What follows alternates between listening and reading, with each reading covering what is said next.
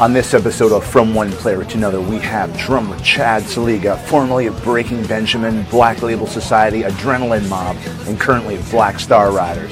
This is Greg Marr from Go DPS Music Live, and this is From One Player to Another.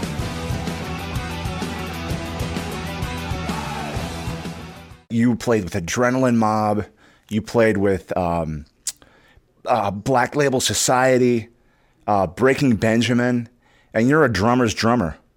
And to me, that's like my favorite drummers are guys that, you know, I like punk drummers for sure, but I like guys like you too because it's really interesting to see your patterns.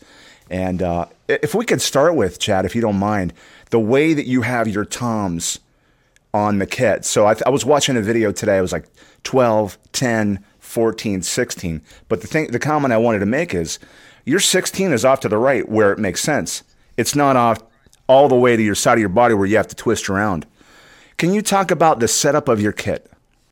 Yeah. Um, thank you for the compliments. Uh, so the way I've looked at drumming is very martial arts, um, or like even like kind of like playing pool. Everything has a triangle, and if you know your shapes, your distances don't have to be so far away from each other. Everything is more tight and you're using more of your wrist to like for instance if my cymbal was here i don't have to move my whole arm and hit the cymbal i just swipe my wrist and flip it almost like a windshield wiper.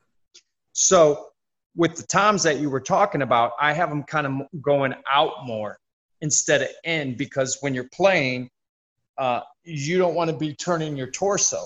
You mm-hmm. want to stay straight especially if you're getting eye contact with your band guys and all you do is move your wrists like a triangle. Um, the tom thing became where I had power toms when I was a kid, and if no one knows what power toms, yeah. they're a lot long, yeah. longer, elongated. Um, but what happened was the 12 was like a 12 by 10. It was a BLX Pearl, and it was so deep that I couldn't lower it as much as I liked where the 10 was. So, long story short, I just flipped them over and put a tom on a cymbal stand mount and put the 10 where the 12 would be. And it made me almost like think differently on doing a fill. One, it looked cool, it looked different. Yeah. Right. And also, it made it kind of make me think of doing fills differently. I always like to do fills backwards, maybe because it's the yeah. but I always liked how it sounded. So when you reverse the toms, you're already going backwards without going backwards. Yep. And you're also having a bigger tom and then your floor tom, and that eight inch or 10 inch, depending on the size you play, it's kind of like a splash you can kind of get in and get out and use it just for accents. So it really takes you in a creative world differently. Right. I know a lot of drummers, like for me, when I set up a kit, I like to have the ride cymbal where that second tom resides. Um, so, but I noticed you have this, that second tom that we're talking about, the second rack tom. And uh, it's cool because you're not actually tuning that to a lower pitch. It's it's the pitch it should be when you tune it. Yeah. Yeah. So instead of hearing it da da da da do do do do do do do, you're yeah. hearing da da da da da da da da da da. Yeah. So yeah. again, you use that for accents, and if if that was my main drum, it would be there. That's the mm-hmm. first drum I'm hitting. So I'd rather have some thunder and then another attack in between it. Yeah. Can you talk about your second snare that you have off to the left? Uh, my side snare. Yeah, your side snare. Yeah, I I raised it not as everyone else used to do, kind of more like a Neil Peart thing, where yeah. it was up higher and almost using it like a rack tom. Um, but everyone that I've seen keeps it more level as their snare drum, as yep. a side snare. Um, I like to play with the strainers off. When I played in a band called Breaking Bend, I used a song. Uh, I used it in a song called Breath, and I would use it almost kind of like a Danny Carey thing where he actually plays two and four with the snare wires off. Yeah. In like Ænima and stuff like that. So I yep. thought it was a cool sound, something different than just, hey, it's a side snare, it's a smaller snare. I'm just going to hit it. You know, there's a reason. Snare. Yeah. Yeah. You know? That's cool, man. So you were at our NAMM booth, the Sawtooth uh, Percussion NAMM booth, and you had like an interactive jam. And uh, talk about that a little bit, if you don't mind. I I love playing with all different people um, because it makes you think and, and think differently. How's this person going to play? How am I going to play with this person? It's like having a conversation in a bar where you never met anybody and you're trying to get along with everyone. So the camaraderie is the most important thing. Then to find out, okay, where they at level wise talent. Um, I always say this in interviews and, and to my students and to everybody. We're born blessed equally, just differently. Right. So it's not a competition. Oh, I'm going to blow this guy away. It's about sharing your talent with another person that's as talented, but going, wow, I never thought of that. So when you play with all the, uh, you know, a plethora of, of people, an eclectic of styles of music, it challenges you as maybe I'm just going to shut up and listen this time and see what they're playing before I open my mouth with my hands. Yeah. And doing that kind of jam, I mean, one, Sawtooth had a lot of people at that. yeah. You know, and uh, it's it's cool to see people that can do that kind of stuff and bring us all together because I feel music heals the soul. So, you know, when you're at NAMM and you're hearing ton of drummers sound like cattle falling down the hill and a bunch of wankers on guitar and rock stars that are walking the floor. The last thing you want to do is bring that to something like that. Right. No one had egos. We all just had fun. Some of us knew each other. Some of it was like a reunion, and some of it was like going to a new high school. And it was great.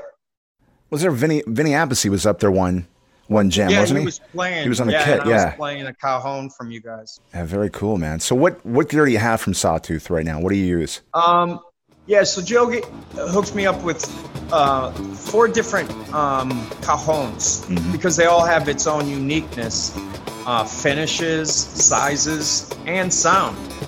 And myself with ADD, I call it all day drumming. uh, you, you go from one thing to the extreme. It's like, I want to try this one. I, I want to try that one. And he just sent me a bunch to try out. And I fell in love with the finishes, the craftsmanship, and the sound is the most important thing. And um, I was playing the Spirit. I really like the Spirit one. Um, and then there's uh, a whiskey barrel one Yeah. that's just cool to look at. Yeah, heck know? yeah. It um, and I think cajons when you go to a club or something, or you're doing it on acoustic jam, uh, like an in-store sign that we did with Black Star. I think people are more mesmerized by me playing a cajon than a drum set because they're like, "How are you hitting this box?" And it Right. sounds like a drum set. Yeah, exactly. uh, when we did the acoustic performances overseas at the at the CD, uh, well, believe it or not, record stores, they still have over there, and those things cut right through. Never Right. mic'd. You know, Robbie was playing your guys' bass, and he was in love with it, as, as yourself and everyone at Sawtooth. I think the the beauty of taking, saying, "Yo, this happened, this got wrecked, and he gets upset because he's like, you know, he puts all his blood, sweat, and tears into these products, and it's his name, it's everyone's name. So it's like listening to musicians that do it 24 7, that throw it and beat it and go, maybe this could improve, maybe this could be a little bit better. You know, with the the um, uh, drum cases, you know, they're amazing. That's a whole nother entity in its own. But Right. you know, he takes good pride in his stuff and he always how, how did it work out do i need to send you out another one if i have a damaged one he sends me out another one no questions Absolutely. asked Absolutely. so it's great to be with you guys Well, you mentioned you mentioned Black Star Riders. I mean, we're going to tie in with Robbie Crane. I think he's going to be in the studio in a couple days. Hopefully, we can all get together. But if not, uh, can you talk about your involvement in that band? Um, my in researching that band, I think they go back good seven, eight years, and they've had multiple players. Right now, you have Christian Martucci, who I just love on guitar. I love that dude. Um, Scott Gorham, legendary guitar player, Thin Lizzy. Um, gosh, oh, why am I forgetting the singer's name? Help me with the singer's name. Ricky Warwick. Just Ricky Warwick. the bass. Yeah. Yeah, Robbie Crane on bass and yourself on drums. Can you talk about uh, Black Star Riders? Yeah, uh, thank you. So, uh, Black Star Riders was technically Thin Lizzy at Yeah. first. Um, and I met them when I was in Black Label Society, and we were on tour with Judas Priest, and they were opening up. And there was different people in that band at that time. You had Yeah. Brian, the, the the old drummer of Thin Lizzy, and you had Marco um, Mendoza. Mendoza, yeah, amazing bass player, and I I think the keyboardist too uh, that was playing with Scott at the time was in that band too, if I remember correctly. But the way you know I got the gig, and later on last year I opened up for Judas Priest, and I was in that band. But they changed it to Black Star Riders, even though it still has a Thin Lizzy classic rock vibe uh, we tried to bring something different to the table. And Jimmy DeGrasso was the drummer at that time that did um, the Black Star Riders gig. And Marco was the bass player. And then they left. Sorry, that's my dog. It's all good. It's what makes this fun. Can you let the dog out or, oh, thank you. Um, so, uh, where was I? So, uh, when Robbie came into the picture, he was playing with Jimmy.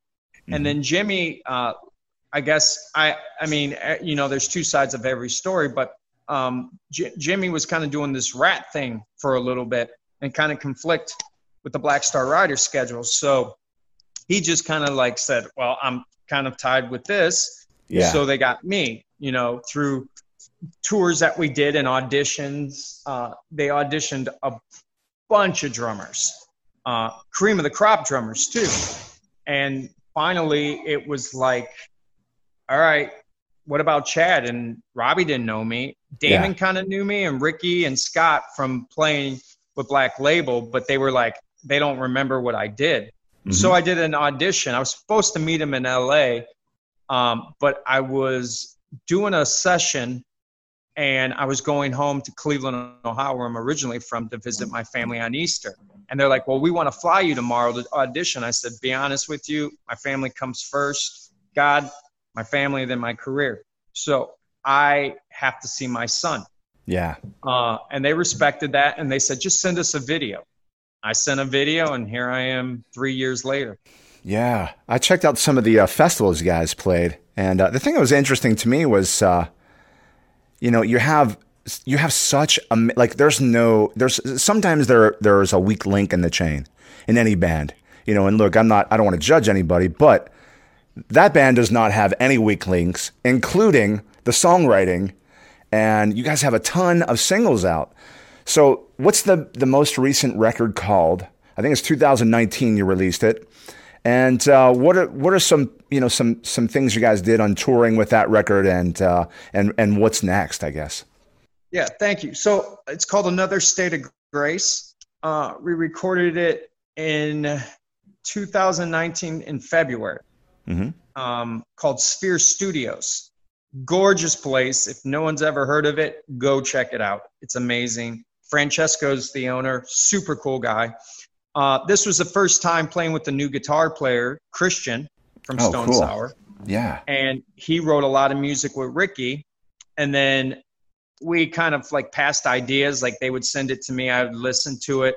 And then when we met up in pre pro, we kind of like kind of gutted it and figured out what is going to stay, what's going to add to the song. And and Robbie and I were a big part of it too through the recording process. It was a great experience. We did it with Jay Ruston, Oh, nice. super super great producer. He's excellent. Yeah.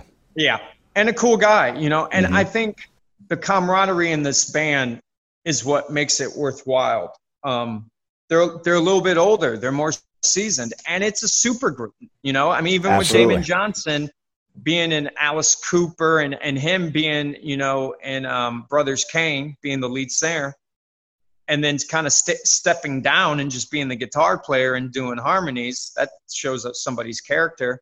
And then uh, Jimmy DeGrasso, that's played with suicidal tendencies, and Ozzy, and, and the list goes on and on for that. And then Marco, you know, being a fusion great that he is, and Whitesnake. So all of us, even newer guys coming into the band, were in super, you, you know, other groups. So there is a professionalism in that band that we look for and the sound. So I can't just go in and be like, all right, I'm going to make it sound like Breaking Ben or Black yeah. Label. Yeah. I had to stay true to what Black Star Riders was doing, but still add a little bit to the soup, mm-hmm. you know. And um, I, I, think with this new record, it did really well in the UK. I think it went number one. Actually, I saw that. That's amazing. Congratulations. Thank you very much. I think we toured it from October to November, and then the pandemic happened. Yeah. Yep. Yeah. Yep. So, you know, uh, I'm, I'm sure we're all in the same boat, you know, like Slipknot touring, Korn touring. Yeah. A lot of bands that just came out with a record, Tool, you know, and that's the, the sad thing is it's like, this is the first record that really took off for mm-hmm. Black Star Riders um, right out the gate with new guys. It was my first debut record. It was Christian's first debut record, and we toured for two months. And it's like, yeah, right. What did we do? Yeah. So what is that answer? What do you? I know you teach, and I know you're likely keeping busy. But what do you do in this in these times? Um. Well, I've been just doing. Believe it or not, I finally got a studio up and running in my house. Mm-hmm. Um. So, like, if I have to do percussion stuff with the cajones that Joe gave me, I can do the percussion because now I have a studio. Or if I have to do drum set, I can do drum set. So I have, you know, a bunch of different options to stay busy if it's percussion or if it's drum set, even though it's kind of the same thing. Uh, I've been doing people's records. I'm actually doing this band now called the Weapons of Anew. That's and, right. Uh, yeah, and I did the record, and they loved the drumming that they wanted me to be a part of the band. So now I'm doing that. And um, my band, Walking with Lions, we're still working on songs and uh, that band's all over the country. You know, two are from LA. Uh, one is my guitar tech for Black Star Riders. Yeah. And he's in Minnesota, Casey. And uh, we just been working with a, a, a, lead singer right now, and myself and PA. And I think we've been together maybe three or four times ever in a band in like three years. and we wrote like 12 songs in one yeah. sitting. You know, so it's still a new band, but I'm really love the guys. Uh, we have a guy named Kevin, Frank, Casey, myself, and and John, and they're great. But it's different than Weapons of Anew or Black Star Riders right. or anything I've I've ever done. So it's always keeping your your your knives sharp. Right. Keep working. Yeah, you can't stop. You can't stop. You just have to keep going and I and, and I'm I'm super blessed to be able to play a lot of different styles. I'm known for being a rock drummer, metal drummer. Yeah, that's not my forte. My forte is jazz and funk. Yeah, yeah. So, kind of doing like what John Bonham. He, he was like a jazz kind of guy, but yeah. swung the groove was. Mm-hmm. You know, yeah. and that's kind of what I do, like the Stewart Copelands and stuff. Dude, I love Stewart Copeland. He's like got to be one of my favorite drummers. John Bonham, you mentioned too. So we talked a little bit about um, your studio setup. If you don't mind geeking out with me, how do you record drums? Do you have like a, a soundproof room? What mics? What pre's? What interface? Just go nerd talk with us for a minute if you don't mind. Yeah, I'll try to do the best at nerd talk. I'm still learning the nerd talk. Yeah. Um, but I finally got Logic. I'm a am a Windows kind of guy, uh-huh. and uh, I was a Mac guy for many years, and then I figured out like the, our, my, my drum student was actually a great engineer, producer, and musician overall. And I'm like, he plays me his stuff, and I'm like, why am I giving you drum lessons? Your stuff is pretty good. yeah. And he started to kind of like help the uh, Walking with Lions band and start like producing and recording them in my basement. Yep. At the time, I was recording drum ideas on my cell phone. Yeah. And it was just, you got to play it in one take. There's no like, oh, let me punch in that part on my phone. Yeah, there's no such thing.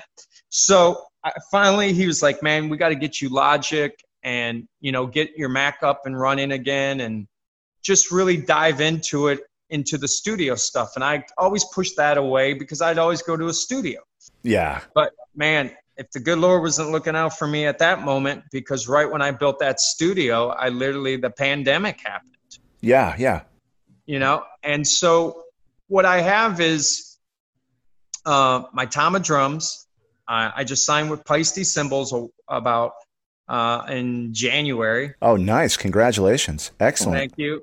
My Vic sticks, my Evans drum heads, Sawtooth. Yeah.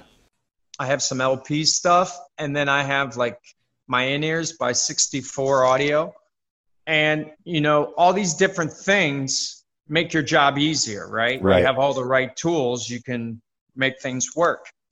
And so uh, with mics, I'm working on a mic deal right now. I just have just a eclectic of tons of stuff, Yeah, you know, yeah. that I've gathered over the years. And, and my boy Volley, who gave me some mics to have, like I have an AKG mic in my kick drum. hmm Um, I'm using Samson mics for my toms. Yeah. Whatever works, though. I mean, you could put an SM57 on everything and probably how make you it work. tune it, yeah. how you tweak everything. yeah. and then like How my interface is just a presonus you know t- if i can do this stuff anybody can do it i know Yeah. it's the cliche thing to say but really i am not like i can hit power on my laptop and maybe go to a website that's it Yeah. Yeah. but you know logic is really easy and Mhm. once you get it you know yeah there's some the great thing about technology is i can actually record and do a session with my boy volley hmm and he can actually observe everything he can share my screen or i can share my screen with him he can go into the guts of logic control it hit record move shift things right out of his house in long island Mm-hmm. and so that's kind of what we've done. I just did a song for Engelbert Humperdinck. That's what you mentioned yesterday. Yeah. That's cool. Yeah, yeah. I mean, he's he's an icon, and uh, literally do it out of my basement, and he can control and mix it and master it and do everything In real time. in real time. That is super cool. Yeah. That's that's next level for sure. Yep. Yeah, man. Well, that's great that you're able to keep working in that. As far as Black Star Riders go, do you guys have any more promotion? Are there any other singles? Are there is there any like interactive thing that people people can maybe look forward to you guys doing an interactive jam or, or anything? Yeah, I mean, I've been trying to get the guys to do these quarantine jams, which is so Yeah. played out, but you know, they're fun. You know, Yeah, there's no fun. stipulation. You could play a cover and not get in trouble. I- think, uh, you know, we're talking about working on a new record in October. Um, that's just hearsay right now. I mean, we just put out a single recently. Uh, I think it ain't the end of the world is one. Um, what else? I can't even remember. I haven't played these songs in over it feels like a year. I forget Yeah. the titles. It's coming up on a year. Yeah. Yeah, and Yeah. Um, so I think we're on our third or fourth single. Nowadays, everything's a single because no Right. one buys records. You know, so yeah. they they stream it, download it, whatever. But right. uh, trying to put out as many songs as we can on this record. I mean, we're really proud of this record. Everyone played great, and it was a great experience. It's just a shame that this pandemic kind of stopped. I th- but I think if you look at it in the grand scheme of things, everyone's on the same playing field now. Absolutely. Yeah. And whenever we get back to it, everybody's going to be so amped up to see live music and to perform live music. It's going to be incredible. Correct. I mean, you could have a Foghat tribute band; it's going to be sold out.